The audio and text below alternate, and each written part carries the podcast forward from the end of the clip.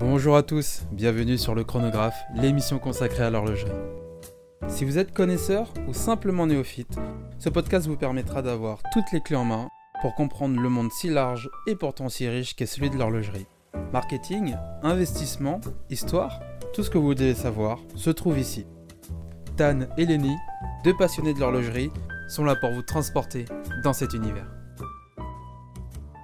Bonjour à tous et bienvenue sur le chronographe, épisode 18. Aujourd'hui, on va parler des nouveautés euh, de Rolex, mais également de Tudor, puisque la semaine dernière, c'était euh, euh, les grandes sorties, les grandes sorties tant attendues, puisque la Rolex Explorer 2 a beaucoup été attendue, spéculée, prévue, beaucoup de théories.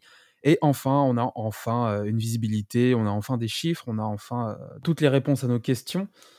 On va en profiter pour faire un petit parallèle avec la marque Tudor. On va voir tout ça ensemble aujourd'hui. C'est parti.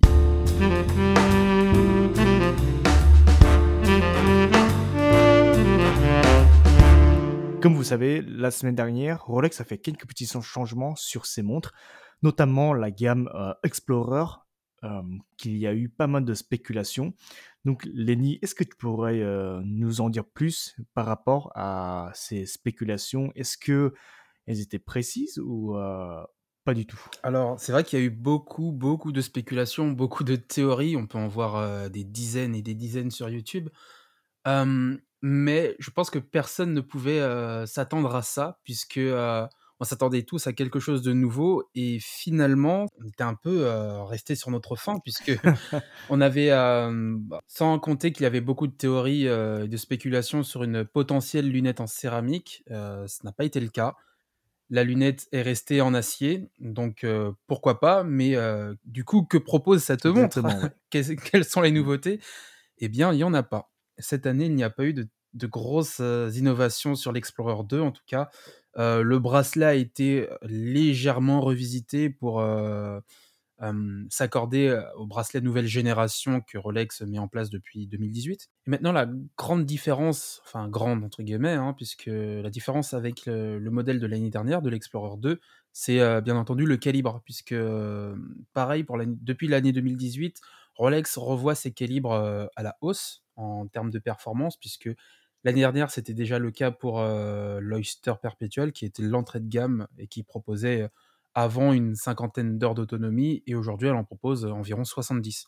Donc pareil pour l'Explorer 2, on est passé du calibre 31,85 à 32,85. Mais sinon, c'est globalement la même montre. D'accord. En fait, Rolex a surpris tout le monde en fait de ne pas du tout proposer de grand chose en termes d'update. Si ce n'est que le mouvement Ouais, si ce n'est que le mouvement le, le, plus important selon moi, parce que euh, c'est vrai que on a vu la, les, les, OP, les Datejust, même les Datejust 36, maintenant c'est euh, maintenant c'est autour des Explorer 1 euh, et 2 qui bénéficient en fait ce nouveau ce nouveau mouvement qui permettent d'avoir jusqu'à 70 heures d'autonomie, ce qui est super agréable quand on pose sa montre le week-end et puis on reprend le lundi matin. Donc c'est super agréable de ce niveau-là. Donc la Explorer 1, donc on a un, design avec deux, euh, deux, matériaux, du coup acier et l'or jaune euh, de souvenir. C'est ça, oui. Et, euh, et puis également le, le prix a augmenté de quelques centaines d'euros. C'est vrai. oui, oui, rien ne change sauf le prix. C'est vrai, oui. Donc, euh, j'aimerais savoir, Lenny, quelle est, toi, ton impression, ton sentiment quand euh, tu as, tapé rolex.com et tu es tombé sur, sur ce truc-là alors au début, j'ai pensé que ma page euh, chargeait mal puisque ah. je me suis dit mais quelle était la différence avec la nouvelle Explorer? Je, je, dois avoir un souci de connexion. Et quand j'ai vu le prix à jour, j'ai dit ah d'accord. Mais en réalité, c'est pas une, c'est pas une stratégie qui sort d'un chapeau, puisque bah, chaque année, les maisons de luxe, et Rolex compris, augmentent leur prix.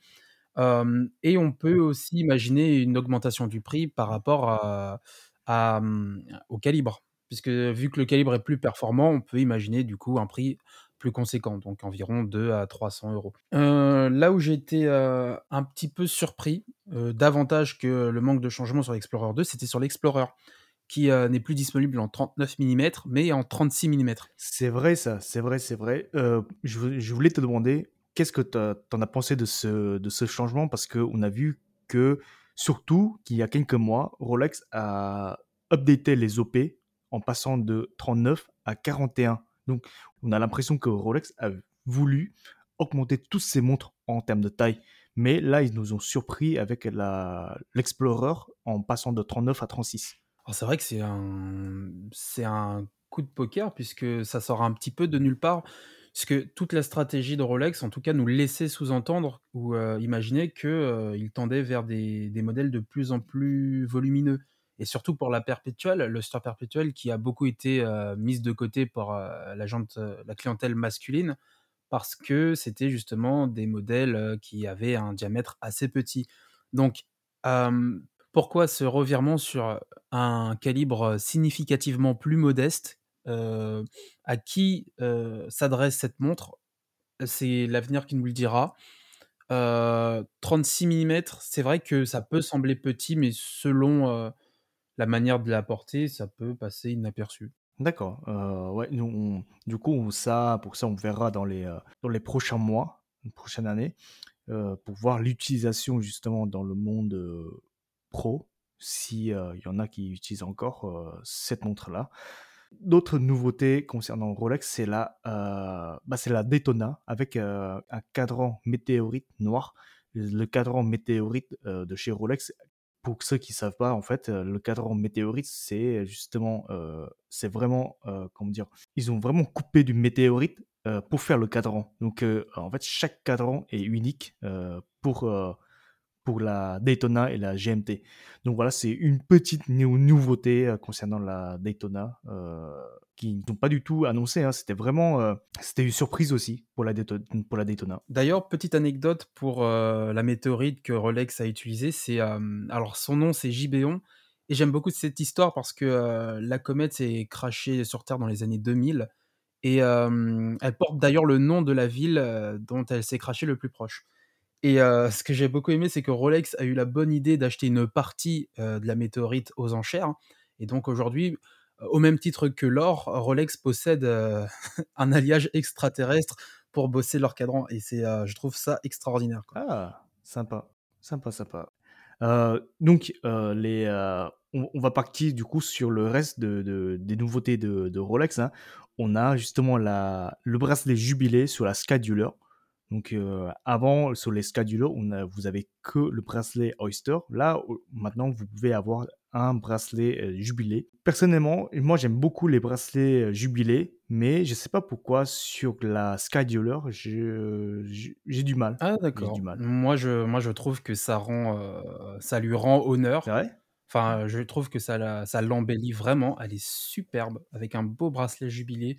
Déjà que la montre resplendissait de mille feux, mais alors qu'avec le jubilé, c'est c'est une très belle montre. C'est très belle. Ouais. Bon, bah, moi, voilà, tu vois, vous voyez, on a, on a deux avis différents. Moi, bah, moi, moi de base, j'aime beaucoup le jubilé, hein, mais c'est vrai que sur cette montre, j'ai, ça me fait bizarre un peu. Après, j'ai peut-être une préférence aussi pour le jubilé plutôt que l'Oyster de base. D'accord. Donc, deux matériaux que j'aime, le jubilé sur la Sky Dweller, ça peut que rendre bien, quoi, pour moi.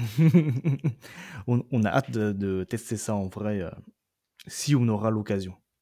Ensuite, on a le, la Datejust 36 en 36 mm et je vous assure, hein, il n'y a pas, a pas grand chose qui a été changé dessus, si ce n'est de nouveaux cadrans. Alors le premier cadran, c'est le cadran, le cadran cannelé, et le deuxième, c'est le cadran palmier. Donc voilà, tout simplement. Alors moi, c'est vrai que le cadran palmier, beaucoup l'appellent comme ça. Je trouve que ça fait très feuille de bambou. Il y a un côté très exotique. Exactement, moi aussi. Moi aussi. Et quand tu regardes la description de Rolex, il parle de feuille d'olivier. Donc, il y a beaucoup. Y a, on a la feuille d'olivier, il y en a qui trouvent que ça fait palmier. Moi, nous, on trouve que ça fait bambou. Si vous nous écoutez depuis encore, n'hésitez pas à nous laisser un petit message vocal pour nous dire à quoi vous fait penser le cadran. parce que c'est vrai que depuis la sortie de la montre, je dis tout le temps bambou, bambou. Donc, mais c'est vrai que c'est, c'est palmier et pas bambou. et puis, la dernière nouveauté de chez Rolex qui est passée inaperçu de, je pense que de, près tout le monde. Hein. Je pense que tout le monde a oublié celle-ci parce que tout simplement parce qu'elle est trop, elle est trop chère ou elle n'est pas très en, pas très commun. c'est la Lady Digest avec beaucoup, beaucoup, énormément de diamants autour de la montre. Alors, c'est une parure complète, effectivement, de diamants sur la montre, une surexposition peut-être, que ce soit le bracelet, le boîtier, la lunette, le cadran, absolument tout incrusté de diamants. Alors, pourquoi, d'où ça sort, on ne sait pas. C'est vrai que Rolex n'était pas beaucoup du genre à jouer sur l'ostentatoire de cette manière. Et cette Lady Just, qui est la bienvenue, me fait quand même penser beaucoup à des collections qu'on retrouve chez Cartier. On a des collections, par exemple chez Cartier, je pense à la collection Panthère, qui joue beaucoup avec le diamant et j'ai l'impression qu'on retrouve un petit peu cet esprit dosé sur la Lady Just. Pourquoi pas? Encore une fois, à qui va s'adresser la montre? Seul le temps nous le dira. Mmh. parce que, pour rappel, la Lady Just, c'est en 28 mm de diamètre et, et puis le prix forcément on ne connaît pas.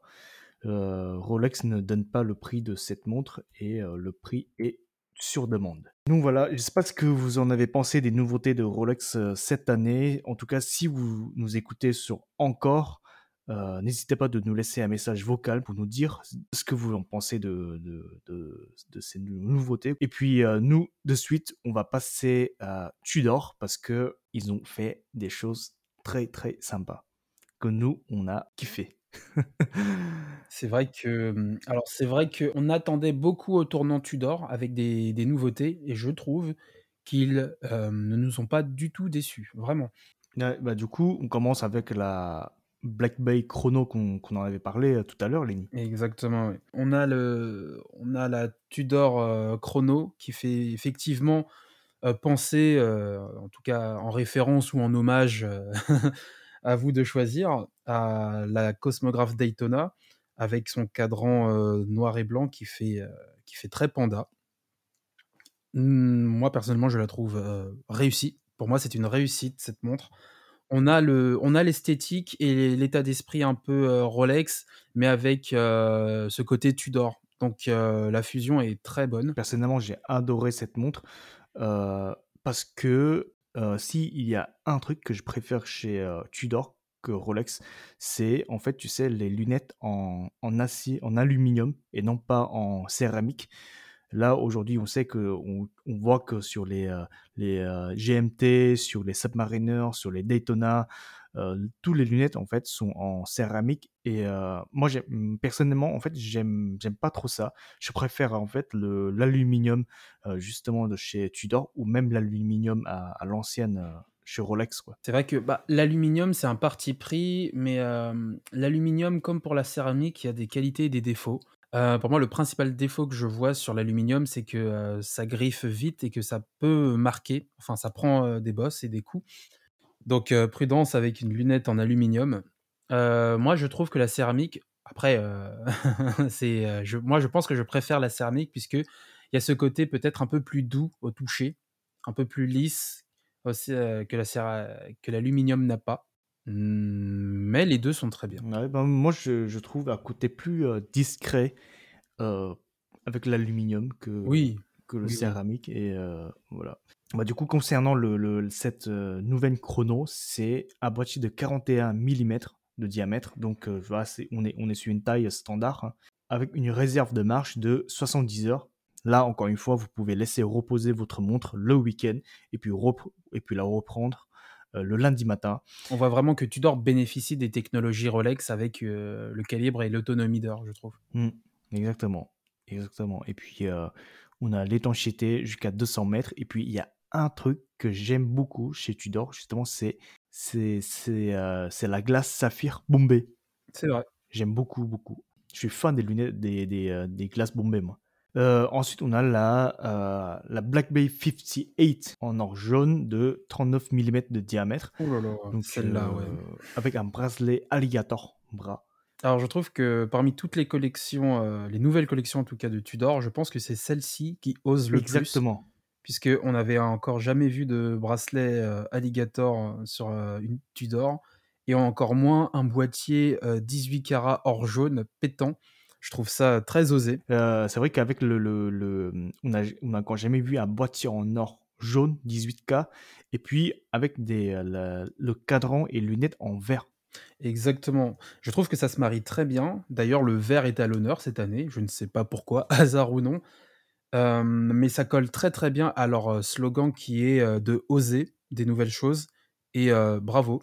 c'est, c'est réussi. C'est vrai que, les les trois plus grandes maisons, j'ai l'impression qu'ils se sont mis d'accord pour, pour sortir tout en vert, en fait.